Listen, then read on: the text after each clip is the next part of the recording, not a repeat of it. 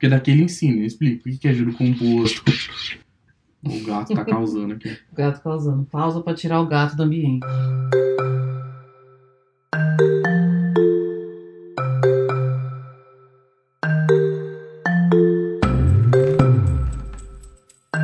Pronto? Tá? Tá nervoso? Não. Não? Não. Mas tô honrado de estar aqui falando com Tá você. honrado? Eu tava, tava comentando aqui que é a primeira vez que eu gravo é, presencial com uma pessoa do meu lado. Já gravei com um monte de, de convidado. Nesse podcast só gravei com a Mel, mas no outro podcast eu sempre gravava com convidado. Eu nunca gravei lado a lado com a Uhum. pessoa. E agora eu tenho logo meu marido pra Uhum. gravar comigo. Obrigada, Baby, por disponibilizar seu tempo pra conversar comigo. Hum, pra você tudo, minha vida. Na verdade, a gente conversa sempre, mas pelo menos nem Hum. sempre a gente grava. É gravado. É, eu queria começar com uma pergunta que já vai lá no cerne da questão. Quando que, que você se lembra que você entendeu duas coisas? Quando você entendeu, e se algum dia você entendeu, que estava fazendo tudo errado na sua vida com relação a dinheiro, e o que que foi que te fez entender que você precisava cuidar disso e olhar com, com mais carinho para suas finanças? É uma boa pergunta. Eu acho que teve um momento específico que foi a virada pra mim, que tipo, ali eu falei, ok, daqui em diante tem que ser responsável. Mas antes desse momento, acho que vale enfatizar assim, um pouco da minha história, do que eu passei, um pouco da minha infância. Então, minha família é uma família muito humilde e sempre teve dificuldades de lidar com dinheiro. Então, a gente vivia muito na base de se tem dinheiro, gasta, se não tem, não faz nada. Então, é um, é um viés de escassez muito grande. É interessante porque essa é uma, uma das muitas diferenças que a gente tem, né? Porque Uhum. a minha família, eu já falei aqui algumas vezes, eu venho e sei disso, que eu venho de uma família privilegiada. Então, para mim, demorou muito para eu entender que eu precisava cuidar do dinheiro, porque senão não ia ter. Porque eu nunca precisei pensar, pelo menos na época que eu morava com os meus pais, eu nunca precisei pensar nisso. E a gente até conversou algumas Sim. vezes que eu me lembro de, depois de um tempo, eu me lembro de uma situação bem específica que meu pai sofreu um acidente de carro, não machucou nada com ninguém, mas não, o o carro deu PT. E aí depois eles tiveram que comprar um outro carro, é, bem inferior ao, ao carro que tinha que eles tinham sofrido acidente. E depois de muito tempo que isso aconteceu, eu perguntei pro meu pai por que que ele, por que que ele, por que que não tinha, por que que o seguro não pagou o outro carro. E aí foi a primeira vez que ele falou assim, é porque a gente não tinha dinheiro para pagar o seguro nessa época. Mas isso assim, sei lá, acho que foi uns 6, 7 anos depois. Então, quando eu comentei isso com você, você me falou que eu nunca, eu nunca Eu fui o primeiro da minha família a pagar seguro de carro. é, e você- você- eu lembro de você falando assim, eu nunca fui poupado dessa, dessa realidade. Eu, eu, eu percebi com isso que meus pais tiveram muito cuidado de não deixar transparecer a dificuldade Uhum. financeira pra gente. O que não sei se é bom ou ruim. É, Porque a eu gente que tem os cresceu- dois lados. Tem né? os dois lados, mas a gente, eu e meus irmãos, a gente cresceu numa, num ambiente em que nunca sobrou muito dinheiro. A gente sabia que é, não dava para ter tudo que a gente queria, não dava para viajar sempre, não dava para comprar os brinquedos do ano, mas a gente sempre teve as coisas. A gente sempre estudou em escola particular, a gente sempre, sempre teve acesso às coisas. E isso para você é bem diferente, né? Não, pra mim é uma, é uma outra realidade. Tanto que meu primeiro trabalho foi é, lavar carro. Então, tipo, mano, eu precisava levantar dinheiro de alguma forma pra comprar as coisas que eu queria comprar. Enfim, mas todo mundo, que pelo menos da, da, da minha parte, é, enfrentou alguns desafios como esse. Mas, retomando a sua pergunta, por que, que eu contei isso? Porque eu consegui um trabalho com 17 anos, que eu, eu faço aniversário no meio do ano, então eu entrei comecei a trabalhar um pouco antes de fazer 18, eu tinha 17 ainda. E eu consegui um estágio para trabalhar, ganhava 800 reais na época, isso em 2012. E daí, aquele lance, né? Abre conta, recebe cartão, eu todo empolgado e tal, e eu não entendia nada sobre o mercado. Mas eu já sabia que os meus 800 reais não dava nada, porque eu dava o salário para meu pai e para minha mãe pagarem as contas, e ainda vi que nós três trabalhando ainda era difícil pagar todas as contas e não sobrava dinheiro pra gente desfrutar das coisas que a gente gostaria. E daí teve um, um mês que eu comprei uma coisa no cartão e o carro do meu pai deu problema. E daí a gente teve que, tipo, pagar a conta do carro pra arrumar o carro, porque a gente não podia ficar sem carro, só tinha um carro pra nós três. E eu não consegui pagar o cartão. E aí eu tive que negociar no banco. Daí eu liguei no banco e entrei no juros rotativo do cartão. Nossa. Naquela época era 13,5% e minha conta era barata naquela época, era du- 250 reais. Só que quando eu calculei o valor que eu ia pagar de juros versus a quantidade de horas que eu tinha que trabalhar, que é aquela, aquela máxima que eu sempre te falo, né? Tipo, pra mim o dinheiro é horas da minha vida que eu tô trocando trabalhando, Uhum. entendeu? Então quando eu olhei, falei, nossa, eu tô pagando 13% desse valor aqui a mais porque eu cometi uma negligência de não ter o dinheiro, de não saber trabalhar com o cartão. E daí eu falei, não, daqui em diante eu preciso buscar conhecimento, eu preciso entender melhor o como eu tenho que lidar com o dinheiro. Hum. Como eu costumo te dizer, o dinheiro é muito ingrato. Então, essa foi uma foi, foi o start assim, ó. Tipo, daqui para daqui em diante você tem que lidar com dinheiro diferente, senão você vai ser só mais um brasileiro que sofre com cartão de crédito e cheque especial. E é interessante porque cartão de crédito e cheque especial, acho que tá- quase todo mundo, ou pelo menos 90% das pessoas já se enrolou. Já passou por isso porque vez. né? é muito fácil. É muito fácil. É muito fácil entrar e muito difícil sair, porque você Exato. nunca acaba o, o pagamento. Eu me lembro que quando eu estava na, na primeira faculdade que eu fiz, eu tinha uma conta no Banco Real e ele dava 10 dias sem juros no cheque especial. Certo. E, eu me lembro de usar isso algumas vezes. Uhum. E até uma vez que eu cheguei no 11 dia, e daí veio os juros de todos os outros 10 dias. Então, se, se eu não, se você é, cobrisse a conta até o nono dia, tudo bem, ficava tudo bem. E foi até bobeira da minha parte, porque eu esqueci de pagar a, a conta. E aí eu também aprendi, falei, ué, tô dando dinheiro, tô banco. literalmente dando Uhum. dinheiro pro banco, meu dinheiro. E ainda na época eu ainda estava numa posição privilegiada, eu morava fora, mas meus pais que me, que me bancavam. Mas foi onde eu percebi também o quanto é fácil é, Se se, enrolar. enrolar Uhum. com, com, com isso e o quanto o banco quer que você se enrole. Ele facilita o máximo possível para que você entre num buraco que nunca mais acaba. Né? Fim. Exatamente. É, e o nosso sistema, quando você começa a olhar o banco, enfim, se você for estudar como o banco funciona, aquele dinheiro nem é do banco. Então, tipo, é alguém que deixou o dinheiro na poupança do banco e o banco emprestou o dinheiro para você e tá ganhando muito mais em cima. É. Então, é de fato muito fácil se enrolar. E durante a minha vida, com relação à minha experiência com dinheiro, eu vi várias vezes meu, acontecendo isso com meu pai. E eu converso com você sobre a potência do, dos juros compostos, né? Então, se todo dia você adiciona uma porcentagem ali sobre um valor, rapidinho esse valor fica gigantesco. Para positivo ou para negativo. Ou para né? negativo, nesse caso do, do cheque especial. Então, é uma força muito poderosa que não dá para brincar, não. Eu, inclusive, depois de alguns anos, mesmo tendo dinheiro em conta e tendo uma segurança maior, eu cancelo o cheque especial.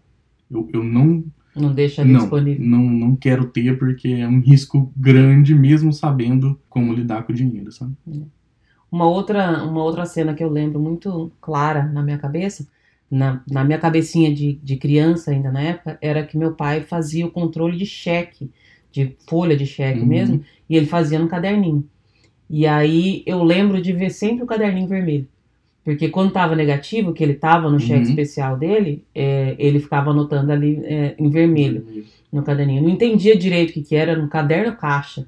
Ó, Que, é, tinha as, as, as linhas é um direitinho, as colunas excelente direitinho. exemplo. É um exemplo. E, e aí eu lembro que era sempre, uma vez por semana, meu pai fazia isso, e aí era um dia que tanto meu pai quanto a minha mãe ficavam bravos. Uhum. Meu pai ficava bravo por ver a situação, e minha mãe ficava brava porque ela tinha que prestar conta daquilo que ela tinha gastado. Uhum. Então, É desconfortável. é desconfortável. É Uhum. desconfortável, e mesmo sem, sem entender direito é, o, o que estava acontecendo ali, eu sabia que aquilo ali não era uma coisa boa. Eu via meu pai nervoso, e meu pai, depois também de muito tempo, ele falou que por muito tempo ele ficou dando dinheiro para o banco. Mas Uhum. muito mesmo. Meu pai demorou para se, para se organizar, mesmo tendo uma profissão estável. É, já falei algumas vezes aqui que meu pai é médico, e uma profissão que ganha acima Bem. da média. Muito acima. Mas por falta de organização dele, por muito tempo ele deu o dinheiro para o banco. E eu lembro quando ele conseguiu pagar, sair do cheque especial, ele falou: nunca mais eu vou entrar no cheque especial. É. E aí acredito que agora tá tudo bem, ó, que ele tá viajando, tá feliz da vida. Esperamos que sim. Acho que deu tudo certo. É, uma outra coisa que eu até comentei com você que eu acho legal a gente falar, a gente tem alguns pontos de encontros da nossa vida. Sim. Então, a 2014 a 2016, 17 a gente trabalhou junto e a gente conversava bastante, Uhum. não muito profundamente, é lógico que a gente não, não trocava conta bancária um com o outro, Sim. Mas a gente conversava um pouco e eu me lembro de algumas vezes você falando da- das dificuldades que tinha, ah, não posso ir almoçar fora porque não tem dinheiro. Não tem dinheiro. E me lembro de eu falando pra você, falei assim, ah, tem que anotar tudo. É isso que eu me lembro certinho. Eu Falei assim, Uhum. eu, eu anoto tudo na planilha, tudo que eu ganho e tudo que eu gasto. De uma maneira bem simples que foi, depois até volto nesse, nesse assunto, foi a maneira que eu sempre lidei com dinheiro depois que eu comecei a lidar com o meu próprio dinheiro. Uhum. Eu ganho X, eu gastei X, no final do mês tem que sobrar um pouquinho, ou se não sobrar, tá tudo bem, mas não pode faltar. Uhum. E aí, depois de um tempão, a gente ficou seis, sete anos sem nem se falar, a gente retomou é, a amizade primeiro, e depois a gente começou a entender de verdade da conta bancária um do outro. Uhum. E aí você já tinha toda uma planilha, nossa, um sistema inteiro na planilha. Eu falei assim, ó, há 10 anos atrás estava me perguntando como é que fazia crédito e débito, Uhum. e agora chegou com uma, uma toda uma coisa pronta aqui. Uhum. Como é que foi esse tempo pra você? Porque pra mim eu já adianto que do jeito que eu parei enquanto a gente era amigo, eu continuei. Uhum. Só anotando ali, eu ganho isso, eu guardo, eu recebo aquilo, sobrou um pouquinho, eu deixo ali guardado. Nunca me preocupei em investir. Até hoje a gente sabe que eu não sou Uhum. a melhor das pessoas, não tenho informação. Para isso, estou aprendendo aos pouquinhos, estou ficando perto de você. Mas você evoluiu um montão né, nesse, Uhum. nesse conhecimento. Como é que foi esse- esses anos aí? O que, que- o que, que a minha ausência gerou na sua vida? Ó, ó o drama. Então, começando lá de. Voltando lá em 2012, na verdade, acho que tudo começou de lá. Assim. Primeiro lá acendeu a pulguinha da trás da orelha que, tipo, ok, eu não vou usar é, cheque especial e muito menos cartão de crédito, assim. Não usar de, de maneira eh, Leviana. leviana, é, leviana é uma boa palavra. Em coincidência, eu tenho alguns tios que naquela época começaram a se aposentar. E aí, desde aquela época, eu vi um sofrimento muito grande deles. Então, por por exemplo, naquela época eu tinha um tio meu que ganhava muito bem, então, tipo, é, acho que 8, 9 mil reais, eu digo, pela profissão dele. E daí, quando ele se aposentou, ele pegou o teto, que era acho que 4 mil, alguma coisa assim, do INSS. Daí eu vi ele- um puta sofrimento dele da família dele para se adequar com esse novo valor. Eu sei que não é todo mundo que tem acesso a esse dinheiro. Eu sei que para algumas pessoas 4 mil pode ser muito dinheiro, mas enfim, se você sair de 8 para 4 é 50% da sua renda. Hum. Então existe um trabalho ali para você se adequar. E daí eu vi essa situação se repetindo algumas vezes. Daí eu falei, beleza. Então a aposentadoria, para mim, para minha é, geração, não é uma realidade. Eu não posso esperar do governo é, uma aposentadoria que vá me fazer viver bem os, os últimos anos da minha vida. Então eu falei, ok, a partir daqui é, eu tenho que tomar cuidado com o banco, com o gerente do banco, e também tenho que prestar atenção na minha aposentadoria. E aí eu falei, eu preciso buscar informação. E daí, passaram-se alguns anos, o que, que eu me preocupei no começo? Eu me preocupei em gastar menos do que eu ganhava. Essa era a minha preocupa- preocupação principal. Eu preciso sobreviver com esse dinheiro que eu tenho aqui. É, e foi o que eu fiz.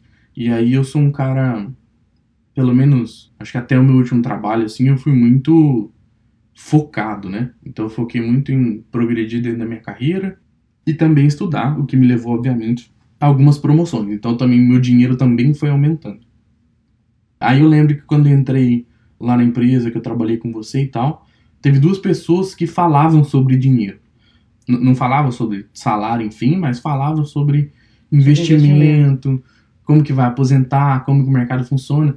E era tipo, era uma coisa muito, muito embrionária, porque a gente não sabia nem como funcionava, tipo, Tesouro Selic, que é um dos investimentos mais simples que tem e que a gente não fazia ideia que existia um negócio de um papel do governo e o governo pagava dinheiro pra gente.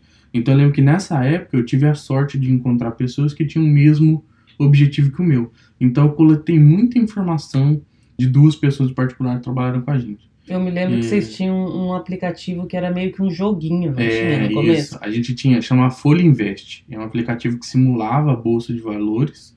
E daí a gente investia com esse dinheiro fake, só que esse aplicativo seguia as oscilações da bolsa de valores.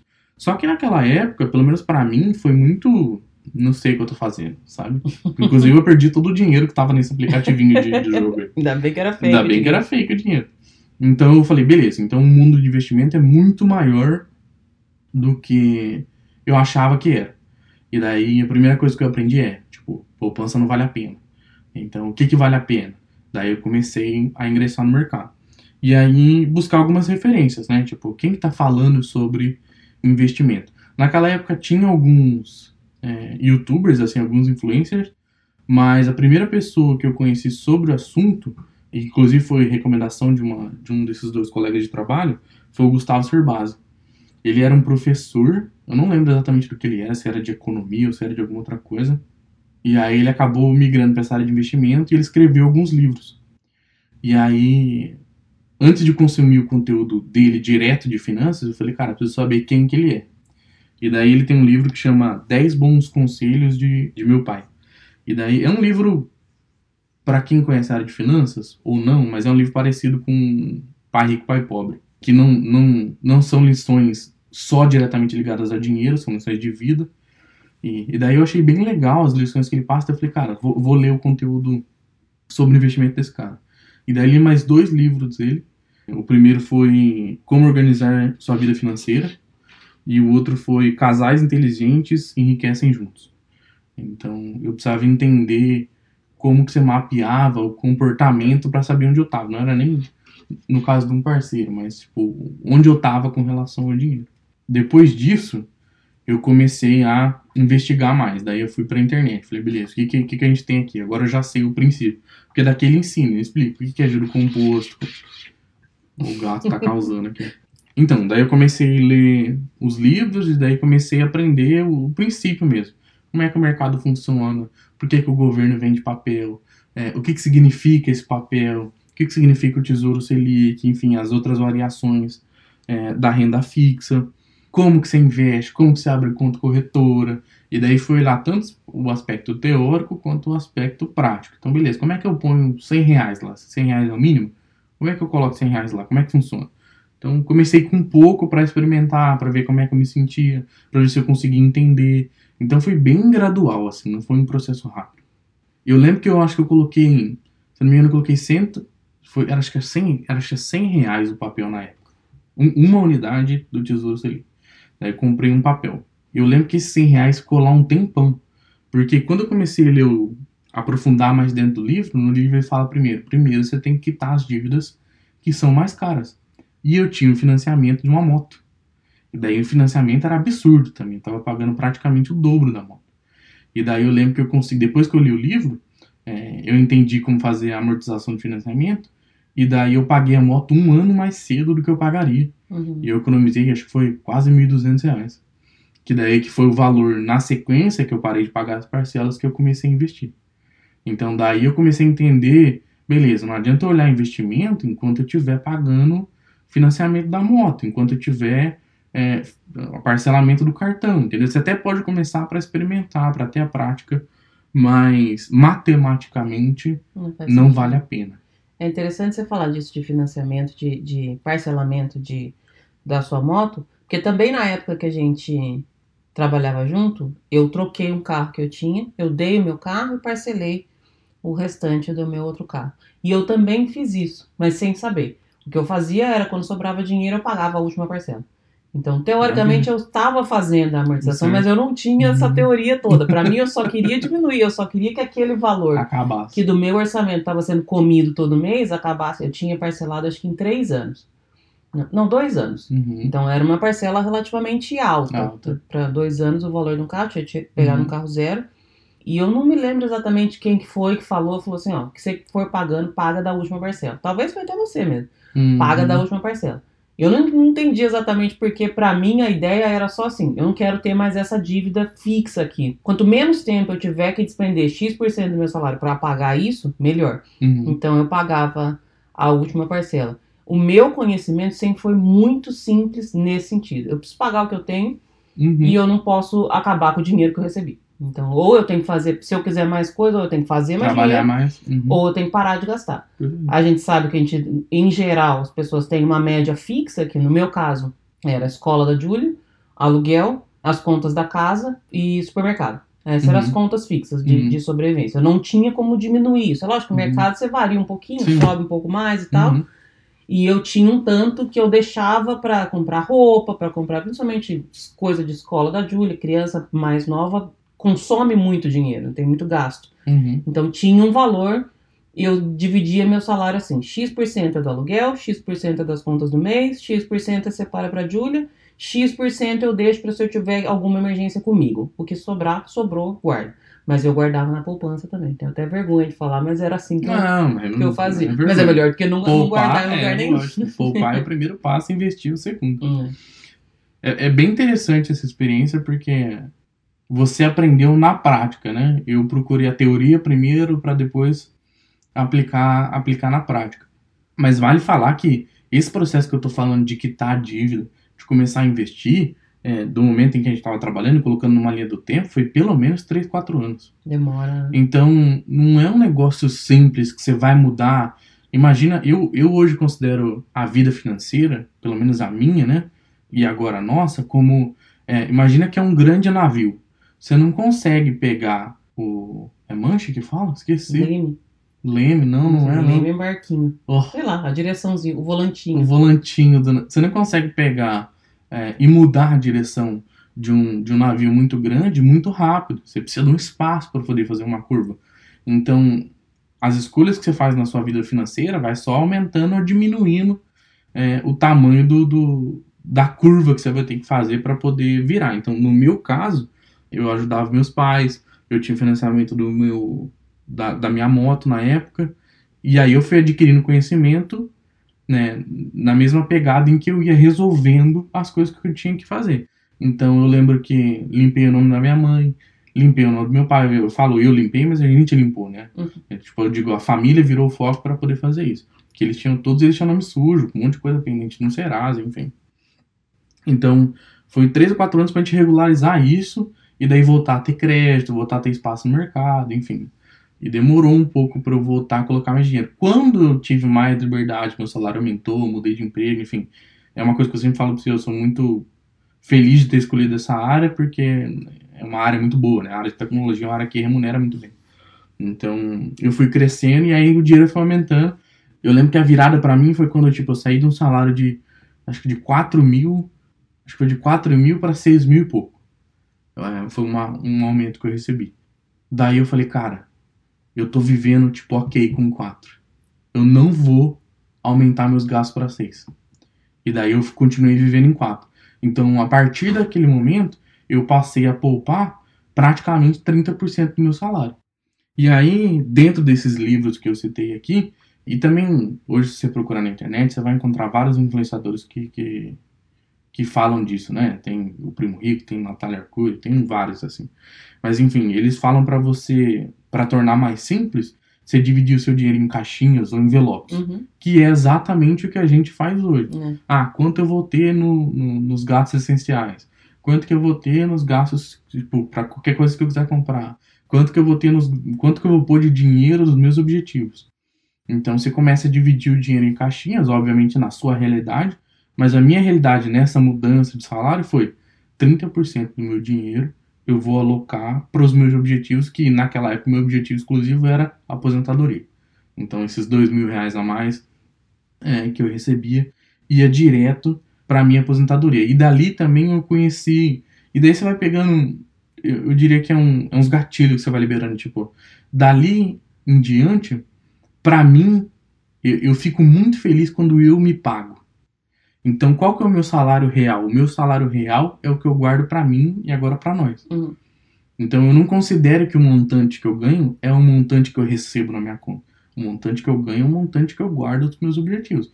Comprar casa, comprar carro, viajar, enfim, se aposentar. Então, cada um com seu objetivo, mas pra mim é isso, sabe? Eu fico extremamente feliz quando eu faço transferência, daí vejo o dinheiro caindo, consigo investir o dinheiro, daí eu falo, beleza, esse aqui esse aqui é o meu salário, é assim que eu vou cuidar. Enfim, não sei se eu respondi a sua pergunta. Respondeu.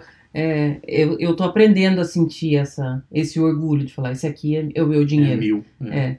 Você falou da questão dos envelopes, eu, eu me vi um pouco nessa, de novo, na minha simplicidade, que era só me manter fora do vermelho, era mais ou menos isso que eu fazia. Esse envelope aqui é o envelope do aluguel, esse envelope é de não sei o que lá. Eu via isso, dividia o meu, o meu bolo de, de dinheiro em pedaços para cada coisa. Perfeito. E é interessante porque um tempo atrás você até estava junto comigo, que eu perguntei no Instagram como é que as pessoas faziam esse controle. Eu já vou de Uhum. novo depois chegar no ponto em que a gente começou a dividir finanças, Uhum. porque a gente passou por uma fase inicial e depois a gente Sim. de fato fez uma, Uhum. uma divisão que não é uma divisão, a gente juntou Uhum. é, os nossos gastos e as nossas Ganhos. é, os nossos ganhos. Mas teve, teve algumas pessoas, e foi até uma quantidade relativamente ok, de gente que falou: Eu não cuido do dinheiro. Que eu perguntei: ah, Como é que Uhum. vocês cuidam do dinheiro? Usam com planilha, com aplicativo? Tem alguém que faz, tem um contador? E tem gente que não cuida de nada? E teve algumas pessoas que falaram isso lá um tempo atrás, e que, de novo, agora mais recente, falaram de novo. E teve uma pessoa específica que me marcou um pouco a fala dela, falou assim: esse é o meu problema a vida inteira. E Uhum. aí também volta no, no, no post que eu fiz também recente, que a gente tem uma vida inteira tentando pagar os boletos e emagrecer. Exato. São duas dificuldades muito grandes que não tem como, elas não se resolvem sozinhas. Não. E eu me lembro também de uma fase muito irresponsável da minha vida que eu só não cuidava. Eu só não olhava, eu não olhava a conta, a fatura do cartão de crédito porque eu tinha medo dela. E é comum isso, mais comum do que, né? do que do que parece que hoje pra gente é uma realidade horrível, que a gente tá olhando todo dia a fatura do cartão, vamos pagar, paga um pouco antes, paga mais um pouquinho, eu pago essa parte, Sim. você paga outra parte. Uhum. Mas tem muita gente que tá o tempo inteiro fugindo dessa responsabilidade e aí você passa, de fato, a vida inteira sem saber o que está acontecendo. Sem saber se aquilo que você está gastando é mais do que você pode, sem saber se você está jogando dinheiro fora, porque às vezes você está dando dinheiro de juros, de, de coisa que você pagou errado ou que não Total. pagou, e não está fazendo aquilo que você gostaria de fazer. Exato. É óbvio que cada um tem uma realidade, cada um tem, tem a sua o seu, o seu bolo e tem uma forma diferente de dividir o bolo, Uhum. mas eu acho que independe do quanto se ganha. O cuidado com o dinheiro, ele não tem a ver com o tanto que você ganha. Você pode ganhar 10 ou 10 mil, que você tem que cuidar da mesma forma. Se você ganha 10, você tem que saber que dois vai para isso, três vai para aquilo, um você pode guardar e o outro você tem que fazer tal coisa. Uhum. Se você ganha 10 mil, da mesma forma. Se você ganha 100 mil, da mesma forma. Então, eu acho que é até importante falar isso, que cuidar do dinheiro não tem muito a ver com o tanto que Com se valor. ganha. Porque parece... Uhum. Eu, eu também sempre tive essa impressão de que ah, só investe quem tem muito dinheiro. E Isso não, Não é é verdade. verdade. Isso não é Uhum. verdade, né? Não. É, eu ainda não sei muito de, de, de investimento, eu continuo na minha cabeça pequenininha ainda de só, tu só não gasta mais do que você tem. Uhum. eu acho que essa, essa é a minha parte. Mas eu queria falar um pouco de como foi a nossa história de, de quando a gente juntou. Achei que ficou bom parar aqui. Deixou um suspense aí no ar, né? A gente continuou essa conversa e ainda tem mais ou menos uma meia hora de bate-papo. A gente falou um pouco de como foi o começo pra gente, como tem sido a nossa experiência, e eu vou dividir aqui com vocês, mas na semana que vem. Espero que vocês tenham gostado desse modelo, porque eu já tô quase colocando um co-host aqui nesse nesse podcast. Ele tá aqui só do meu lado olhando, nem concordou com isso ainda, mas enfim, foi comunicado no ar.